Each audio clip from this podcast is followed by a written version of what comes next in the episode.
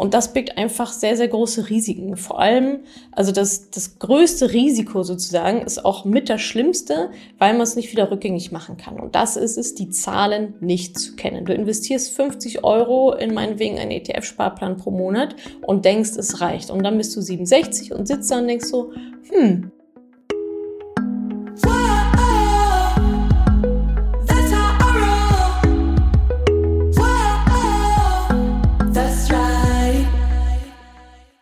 Bevor es losgeht mit der aktuellen Podcast-Folge, habe ich noch eine sehr, sehr große Neuigkeit für euch. Und zwar haben wir ein neues Programm auf die Beine gestellt für euch. Es nennt sich Finance First.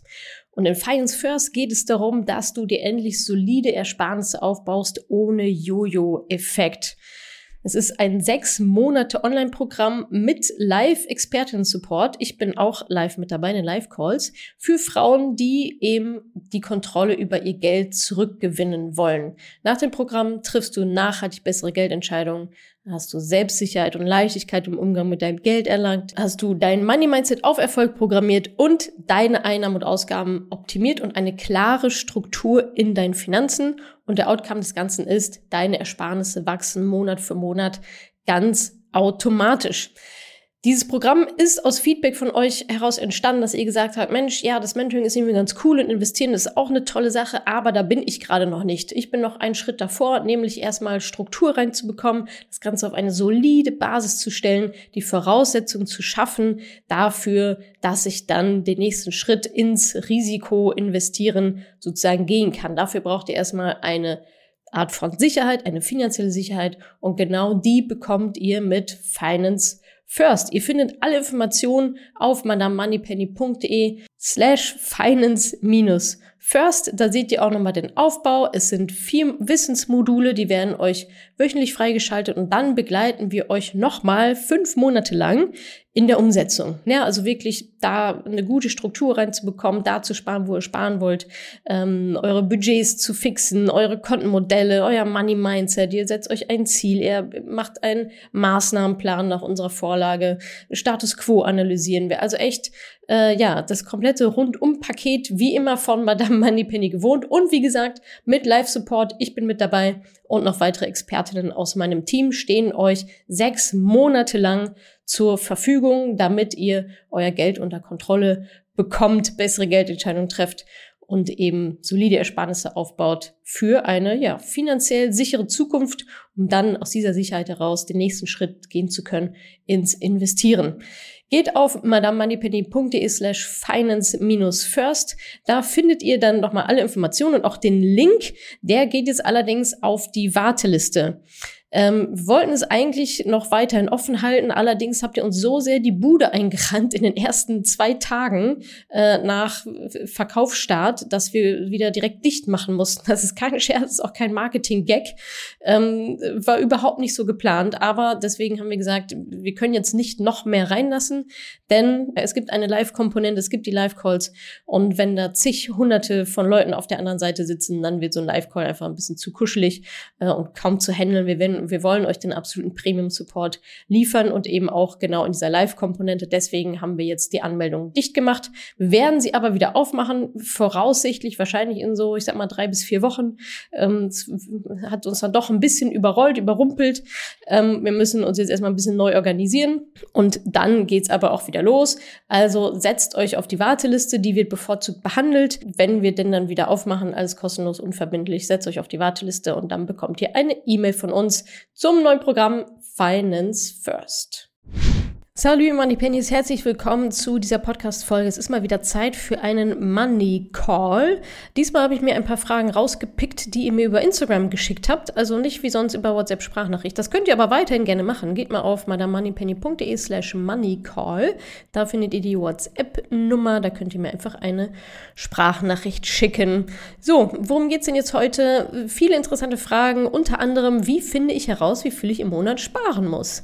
Auch gut, ähm, was mache ich, wenn einfach kein Geld zum Sparen übrig bleibt? Wie viel Geld sollte man mit 30 Jahren eigentlich schon so beiseite gelegt haben? Und ETFs, Aktien, wie geht man vor, um das Richtige zu finden? Und auch sehr cool, was sind eigentlich die häufigsten Fehler beim Thema Geldsparen und Altersvorsorge? Viel Spaß damit! Frage Nummer eins, wie finde ich heraus, wie viel ich im Monat sparen muss? Wie viel ich im Monat sparen muss, hängt natürlich davon ab, wie viel ich denn gerne dann hätte im Endzeitpunkt. Ja? Also da gibt's verschiedene Arten von Sparzielen. Letztendlich kommt es natürlich auf das Ziel drauf an. Beispiel eins, ja, wenn ich sage, ich möchte äh, in zwei Jahren eine Weltreise machen, die kostet 20.000 Euro, da ist jetzt, kann ich mir ziemlich einfach herunterrechnen, ja, das sind dann pro Monat 833 Euro, die ich ab jetzt sparen muss, irgendwo aufs Girokonto, Tagesgeldkonto lege, bis diese 20.000 Euro voll sind und dann kann ich die Weltreise machen. Ein bisschen komplexer wird natürlich die Berechnung, wenn ich sage, es geht darum, ein Vermögen aufzubauen und vor allem, ja, für uns in unseren 30ern, äh, gerne auch schon früher das Thema Rentenlücke. Ähm, und ja, da wird es ein bisschen komplexer. Da muss ich nämlich schauen, okay, muss ich erstmal meine Rentenlücke ausrechnen. Wie hoch ist denn meine Rentenlücke dann im Alter? Ich sage immer, die Frage ist nicht, ob du eine Rentenlücke hast, sondern wie hoch die ist. Ja, über drei Viertel der Frauen betrifft die Altersarmut. Ja, uns droht die Altersarmut. Ähm, bei ganz, ganz vielen Frauen ist es so, dass uns eine Rente von unter 1000 Euro droht. Und das sage ich absichtlich so, weil es ist sozusagen kein schönes Szenario. Um überhaupt auf diese 1000 Euro zu kommen, muss man äh, fast 3000 Euro pro Monat ähm, verdienen in den nächsten 40 Jahren, ohne Ausfälle, ohne Teilzeit, ohne alles. Also daran zu kommen, ist eh schon äh, ziemlich schwierig. Plus die 1000 Euro sind nicht mal inflationsbereinigt. Klammer auf, Klammer zu. Das heißt, der erste Schritt ist eben meine Rentenlücke auszurechnen. Und wenn ich das dann weiß, wie groß diese Rentenlücke ist, ja, dann weiß ich nämlich eben auch, okay, ja, wie viel Vermögen muss ich denn aufgebaut haben in den nächsten 35, 37 Jahren, wie viel auch immer. Und dann errechnet man daraus, okay, das heißt, ich muss im Hier und Jetzt so und so viel sparen und investieren, Ausrufezeichen, damit das Geld mehr wird um dann im Alter diese Rentenlücke mit meinem eigenen Vermögen schließen zu können. Nochmal ein anderes plakatives Beispiel, ähm, wenn wir sagen, äh, ja, ich äh, bin jetzt 30 Jahre alt, mit 37 möchte ich in Rente gehen, dafür habe ich mir überlegt, hätte ich ganz gerne eine Million Euro auf dem Konto, äh, beziehungsweise in meinem Depot. Ja, da muss man die eine Million Euro nicht ansparen, nicht verdienen und eins zu eins ansparen, sondern man kann sie natürlich, sollte natürlich investieren, das Geld. Ähm, und da kann man zum Beispiel damit rechnen, okay, das sind so 1000 Euro im Monat, ja, plus minus. Ähm, wenn ich sage, ich habe noch 37 Jahre, um eine Million anzusparen. Vielleicht ist das so ein grober Richtwert. Äh, kommt natürlich auf viele verschiedene Faktoren an, aber da liegt sozusagen auch der Hase im Pfeffer und das ist ein ganz großer Fehler, den ich halt immer wieder sehe, dass die Leute sagen, na ja, ich mache jetzt mal 25 Euro in so einen ETF-Sparplan und dann bin ich ja safe und sie kennen ihre Zahlen aber nicht. Eigentlich müssen es 1000 Euro sein, aber du sparst nur 25 Euro, weil du es dir nicht vernünftig ausgerechnet hast. Und diesen Weg muss man dann halt einfach gehen, wenn man es vernünftig machen will, wenn man wirklich ähm, eine finanzielle Sicherheit anstrebt.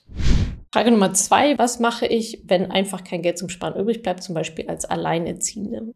Wenn wirklich einfach kein Geld mehr übrig bleibt zum Sparen, dann ist das natürlich ein riesengroßes Drama. Ja, also das würde ich so definieren. Ich gebe das aus, was reinkommt, original, vielleicht sogar ein bisschen mehr. Ja, es gibt ja auch nicht wenige Leute, die immer mal wieder ins Dispo rutschen. Und ja, da kann man natürlich noch mal reingehen und überlegen, okay, ja, gibt es irgendwo vielleicht doch noch irgendeine Sparmaßnahme, irgendeinen vielleicht Denkanstoß, irgendein Prinzip, ähm, was das Ganze vielleicht ähm, doch noch mal ein bisschen, bisschen kitten kann, um noch mal das Beste rauszuholen. Ja, wurden wirklich alle Versicherungen äh, überprüft, ähm, wurde vielleicht noch mal an den an den Fixkosten geschraubt, sei es an Miete oder eben an Versicherungen. Ja, da könnte man natürlich noch mal reinschauen. Oft ist es so, dass man dann doch noch irgendetwas findet, was die Person gar nicht so richtig auf dem Schirm hatten, dass man das ja auch noch optimieren kann. Ja, also da äh, möchte ich vielleicht noch mal Mut machen, vielleicht doch noch mal reinzuschauen. Ich weiß, äh, ganz, ganz viele, die sagen, da ist aber nichts mehr. Ja, es ist finito. Ähm, und wenn das dann wirklich, wirklich, wirklich so ist, dann kann man da, gibt es dafür eigentlich nur eine Lösung, und zwar die Einnahmen zu erhöhen. Ja, was natürlich auch nicht so easy ist, das, das weiß ich auch. Ähm, aber die Frage ist ja, was kann man denn machen? Ja, also, und es gibt einfach, es gibt nur diese zwei Stellschrauben.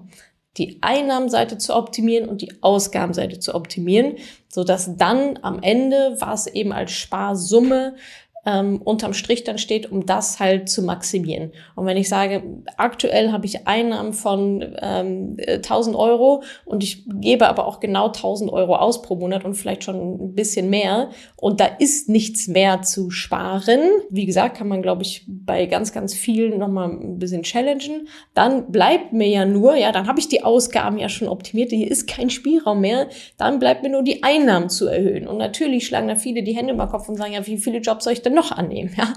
Ähm, das ist dann ja sozusagen eine, eine unlösbares eine, eine Sackgasse sozusagen an der Stelle. Wenn, wenn an beiden Stellschrauben nichts zu machen ist, dann ist die Situation dann leider so, wie sie ist. Also was ich da trotzdem immer noch empfehlen kann, ist in den Austausch zu gehen, sich vielleicht Beratung zu holen, sei es jetzt eine Schuldnerberatung oder sei es Familienberatung oder was auch immer, ja ähm, da in den Austausch zu gehen, sich nicht sozial zu isolieren, anderen darüber zu sprechen, wie die das machen. Vielleicht gibt's da doch noch eine Idee und ja, trotzdem versuchen, irgendwie dran zu bleiben und zu schauen, ja, dass man sozusagen das Beste dann aus der Situation noch rausholt.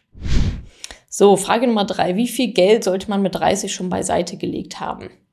Also wie viel Geld man mit 30 schon beiseite gelegt haben soll, würde ich auch mal daran festmachen, wo ich denn hin will. Ja, wenn ich sage, ich will Millionärin werden, dann ähm, ja, sollte ich da vielleicht schon mal ein paar Piepen zur Seite gelegt haben, als wenn ich sage, ach ja, irgendwie alles ganz egal, weiß ich gar nicht so genau.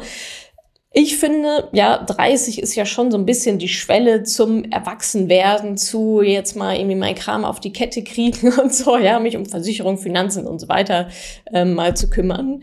Und ich würde sagen, ein guter Richtwert, eine gute Schwelle ist, dass man mit 30, ja, da haben ja viele auch schon vielleicht ein paar Jahre gearbeitet, ein, einen Notgroschen beiseite gelegt hat. Ja, mal so die absolute finanzielle Sicherheit, so die Bank. Wenn irgendwas kaputt geht, wenn die Waschmaschine kaputt geht oder das Auto oder wenn ich meinen Job verliere oder so, ähm, dass ich und alle finanziell abhängigen Personen von mir, Kinder und so weiter, ähm, mindestens mal drei Monate versorgt sind. Ja, also man sagt so drei Nettogehälter sollten mal auf dem Tagesgeldkonto idealerweise liegen, als absoluten Notgroschen. Und ich finde, das ist eigentlich eine, ein ganz schönes Ziel, was denke ich, mit 30, mit Anfang 30 ähm, für viele durchaus realistisch und erreichbar ist. Und dann kann man von da auf nämlich aufsatteln, ähm, weil dieser Grundstock, den zu haben, ist auf jeden Fall die Voraussetzung, dann wirklich zu sagen, okay, alles, was darüber hinaus jetzt reinkommt, man arbeitet ja weiter, ja,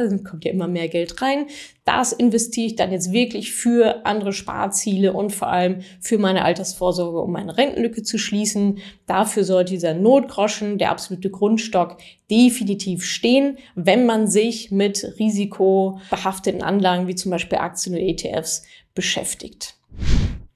Frage Nummer vier. ETFs, Aktien. Wie geht man vor, da das Richtige zu finden? Also erst einmal gerade für Anfängerinnen ähm, würde ich mal die Aktien, die Einzelaktien ausklammern, ähm, sondern da sind ETFs tatsächlich das beste Mittel, ähm, um langfristig ein Vermögen aufzubauen. So, und ETFs haben in den letzten Jahren einen großen Hype erfahren. Ja, nicht überall, wo ETF draufsteht, ist mittlerweile auch wirklich einer drin. Äh, die Banken sind da natürlich auch drauf aufgesprungen und bieten jetzt irgendwelche Fonds und ETFs an und so weiter ähm, sondern da sollte man halt schon ähm, ziemlich genau gucken, auf was man sich da einlässt. Idealerweise gar nichts machen, was irgendwie der Bankberater sagt oder so, ja, sondern äh, Vermögensaufbau in Eigenregie selber machen, heißt übrigens nicht alleine machen, aber selber machen. Ähm, ja, und wie komme ich jetzt zu meinem ETF? Also erstmal gibt es verschiedene Kriterien, die so ein ETF erfüllen sollte. Die sind auch ein bisschen individuell. Ja, wenn du sagst, Nachhaltigkeit ist mir total wichtig, dann fallen natürlich viele schon raus. Dann geht es darum, einen ETF zu finden, der relativ relativ kostengünstig ist, aber dennoch sehr, sehr breit gestreut. Und dann gibt es noch so zwei, drei andere Kriterien, äh, die dann Sinn ergeben, wenn man sich damit ein bisschen beschäftigt hat und sich so den Grundstock an Wissen aufgebaut hat. Ähm, und das wäre auch mein Appell an der Stelle. Es geht nicht darum, den richtigen ETF zu finden. Es geht darum, eine Strategie aufzubauen. Es geht darum, die Rentenlücke auszurechnen. Es geht vor allem darum, Fehler zu vermeiden, zu wissen, was man auf gar keinen Fall tun sollte. Zum Beispiel in einer Krise, ja, zum Beispiel in einer Hochphase, zum Beispiel, wenn irgendeine Wirtschaftszeitung XY irgendwas schreibt. Ähm, darum geht es, ja. Also der ETF an sich, was hinten rauspurzelt, ist eigentlich nicht so das super kritische, sondern das ist eine ganz logische Konsequenz der Vorarbeit, die ich halt leiste, eben genau mit den Schritten, die ich gerade genannt habe. Und was ich sehe, was heutzutage viel passiert ist, ja, ich habe mir so eine App runtergeladen und ich mache jetzt mal 50 Euro in so einen ETF-Sparplan oder 100 oder wie viel auch immer. Ohne Sinn und Verstand, ja, habe irgendwo ein Plakat gelesen, das mache ich jetzt. Ähm, und das ist die sehr, sehr sichere Fahrt ähm, in die Verlustzone, denn dann wisst ihr nicht, was ihr tut.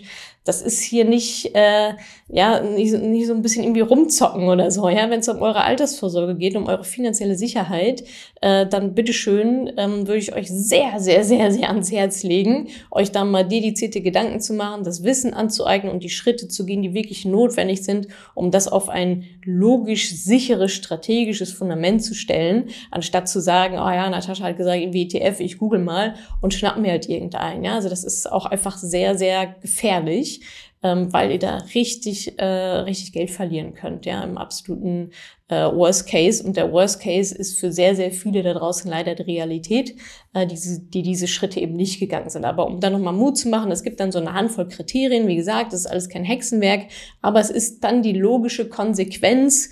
Ja, ich meine, googelt mal ETF, da kommen mittlerweile zig hunderte von ETFs, ähm, die ihr da angeboten bekommt.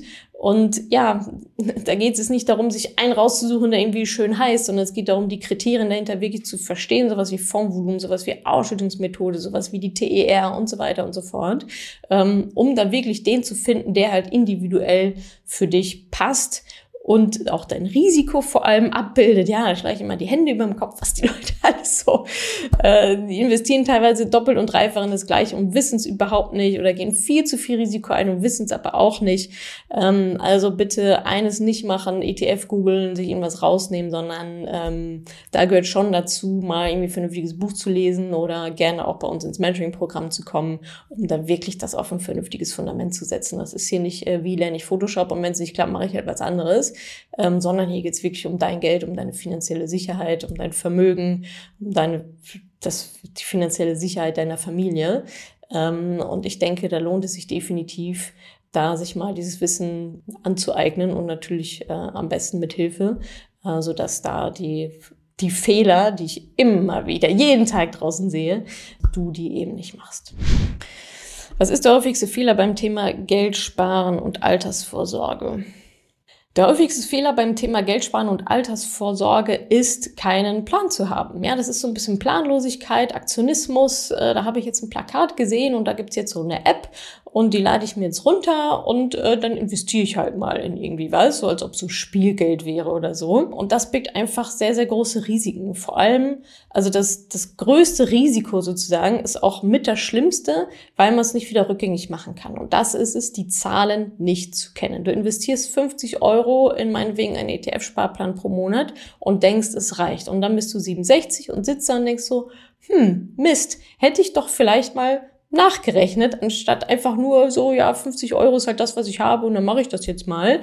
Ähm, weil dann sitzt du nicht mit 67 und merkst halt, dass die Kohle vorne und hinten nicht reicht. Für niemanden, für niemanden reichen 50 Euro im Monat. Auch nicht 25 Euro. Mit 100 ist wahrscheinlich auch schon knapp, ja.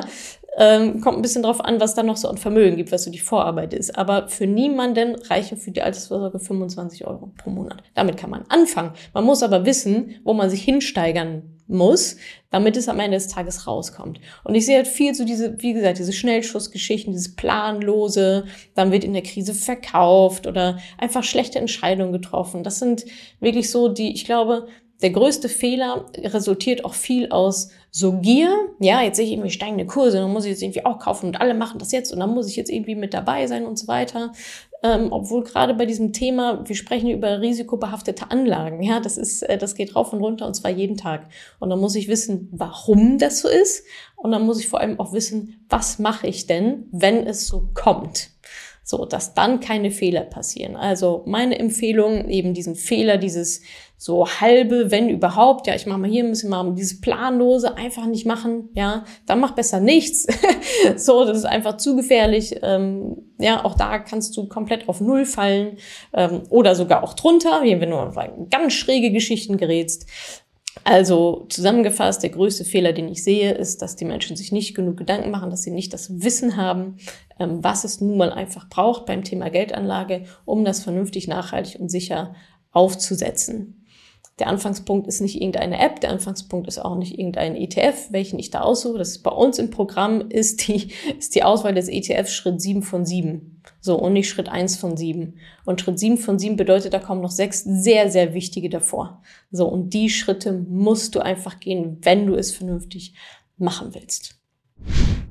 Danke, dass du diese Podcast-Folge angehört hast. Wenn dir mein Podcast gefällt, abonniere ihn doch einfach mal direkt, damit du keine neuen Folgen mehr verpasst. Und hinterlasse auch super, super gerne eine Bewertung. Das würde mir wirklich sehr viel bedeuten. Also fix abonnieren, gerne direkt bewerten. Vielen, vielen Dank und bis zur nächsten Folge.